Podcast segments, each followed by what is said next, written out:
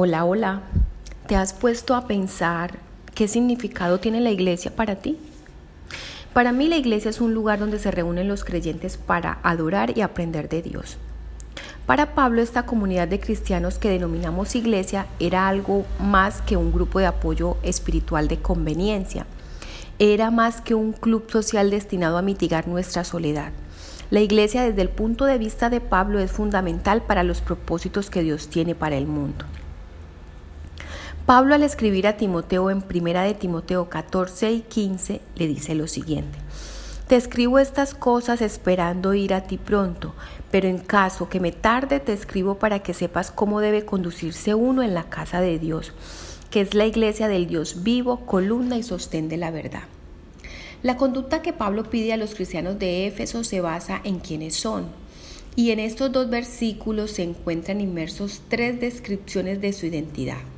Lo primero que encontramos es que Pablo dice, estos cristianos deben saber cómo comportarse literalmente en la casa de Dios. Mediante esta frase sabemos que Pablo no está hablando de un edificio o un espacio sagrado que exige un comportamiento solemne, no. Él se refiere a la comunidad de personas que constituyen la iglesia. Ellos son la casa de Dios, ellos son la familia de Dios. La iglesia es la casa de Dios y cuando hablamos de casa necesariamente tenemos que pensar en familia. Una familia es un lugar de refugio, estímulo y disciplina. Es un lugar de educación, instrucción y nutrición emocional. Es una red de cariñosas relaciones que se expande a medida que crecemos y maduramos juntos.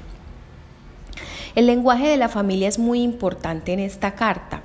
En el capítulo 5, versículos 1 y 2, Pablo pide a Timoteo que trate a otros cristianos de Éfesos como miembros de una familia. Les dice, no reprendas con dureza al anciano, sino más bien exhórtalo como a tu padre, a los más jóvenes como hermanos, a las ancianas como a madres, a las más jóvenes como hermanas, con toda pureza. Pablo también dice que la iglesia debe asumir la responsabilidad familiar de cuidar de las viudas cuando no tengan familia que la socorra. Segundo, el apóstol también se refiere a los cristianos de Éfeso como la casa de Dios, que es la iglesia de Dios vivo. Son la iglesia de Dios vivo, no la sociedad de los poetas muertos.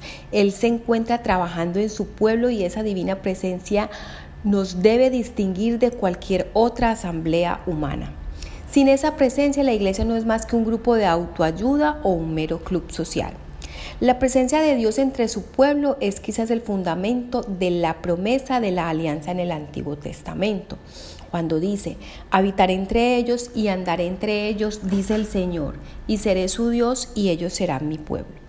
En el Nuevo Testamento esa promesa tomó una forma especial cuando Jesús dice, porque donde estén dos o tres reunidos en mi nombre, allí estoy yo en medio de ellos.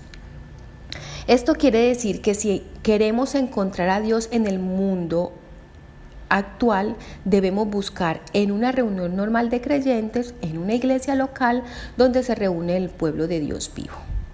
Tercero, Pablo también describe a los creyentes de Éfeso como la columna y base de la verdad. A primera vista parece extraño que Pablo diga que la iglesia es la que sostiene y protege la verdad. En Efesios 2.20 Pablo dice que la verdad es la base de la iglesia. En cuanto a su origen, su vida y salud, la iglesia debe construirse sobre la verdad del Evangelio. No puede existir otra base, pero en cuanto a su misión de llevar el Evangelio al mundo, la iglesia es la que sostiene y protege la verdad. La verdad que debe protegerse no es solo lo que se enseña, sino también lo que se debe vivir. En nuestro mundo postmoderno, en el cual la gente es tan incrédula acerca del concepto de verdad, se advierte con mucha frecuencia que la verdad que proclamamos en Cristo debe ser vista y experimentada para que sea creíble. Es por ello que Pablo está tan ocupado por la forma en que nos comportamos los creyentes de la iglesia. Nuestras vidas forman parte del mensaje de la verdad que estamos llamados a proclamar en el mundo.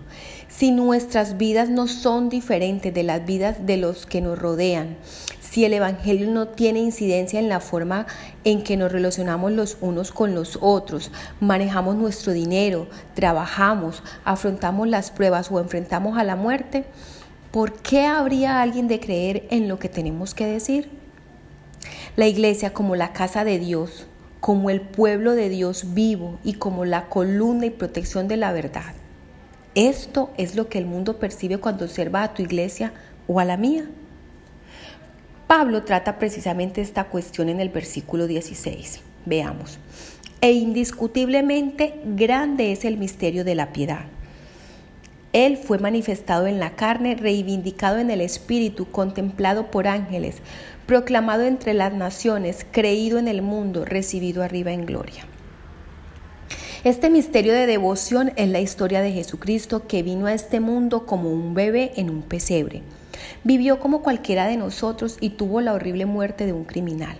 Y a pesar de ello fue reivindicado por el Espíritu cuando fue levantado de la tumba al tercer día. Lo vieron aquellos del reino angelical.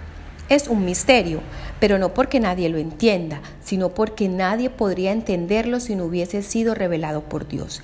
Jesús vino a traer el reino de Dios y lo hizo, pero no en poder y gloria. Trajo el reino de Dios al mundo de forma silenciosa y misteriosa, como una diminuta semilla de mostaza que plantas en la tierra, o como una minúscula cantidad de levadura que pones a la masa, que hace su trabajo sin bombo y solo se ve con los ojos de la fe. Dorothy Sayer expresa que un asombroso acto de autonegación es cuando Dios confió su reputación, su reputación a gente corriente. Sí, a gente corriente como a ti y a mí. También lo dice Pablo. Dice que Dios confió su honor a gente que no era. Es el misterio de la iglesia. Dios escogió lo necio del mundo para avergonzar a los sabios y Dios escogió a lo débil del mundo para avergonzar a lo que es fuerte, y escogió lo vil y despreciado del mundo y lo que no es para anular a lo que es, para que nadie se jacte delante de Dios. El propósito de Dios entonces es deshacer el pecado de Adán, es reclamar para su reino a los hombres y mujeres caídos, es crear una nueva sociedad, una nueva humanidad. Y esto es lo que Pablo nos describe que somos como iglesia. Somos la familia de Dios, la reunión del pueblo del Dios vivo, la columna y protección de la verdad, con la misión de manifestar a los poderes del reino invisible la inconmensurable sabiduría de los propósitos misteriosos de Dios para su eterna gloria. Dicho de otra manera, entonces, expresémoslo en este, en este, en este pensamiento o en este poema, por así decirlo. Si tienes relaciones sexuales antes del matrimonio, ve a la iglesia de todos modos. Si eres un drogadicto tratando de vencer la adicción, ve a la iglesia de todos modos. Si estuviste borracho toda la noche anterior, ve a la iglesia de todos modos. Si no estás seguro de, lo, de qué género prefieres ser, ve a la iglesia de todos modos. Si no puedes dejar ese asqueroso hábito, ve a la iglesia de todos modos. La iglesia es un hospital para los rotos, perdidos, vacíos, confundidos, desesperados y rechazados. Todos tenemos un futuro y cada santo tiene un pasado. ¿Cómo rompemos las cadenas de adicción y esclavitud? Con oración, oración por ti y oración contigo. No hay una sola persona en las cuatro paredes de la iglesia que no tenga algo que odie o se arrepienta de su pasado. Todos hemos cometido errores y seguiremos haciéndolo pero su gracia es suficiente. Hay cosas que nunca querría admitir en voz alta sobre mí misma, pero Dios las sabe y aún así me ama.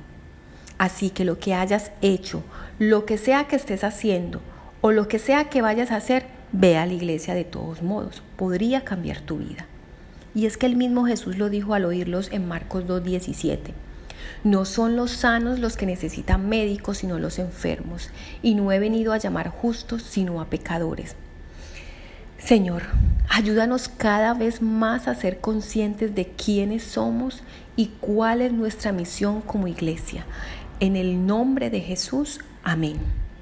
Somos Comunidad Cristiana de Fe. Estamos ubicados en Carepa, Salida, Chigurudó. Nos reunimos los miércoles a las 7 y 30 de la noche y los domingos a las 9 y 30 de la mañana. Te esperamos.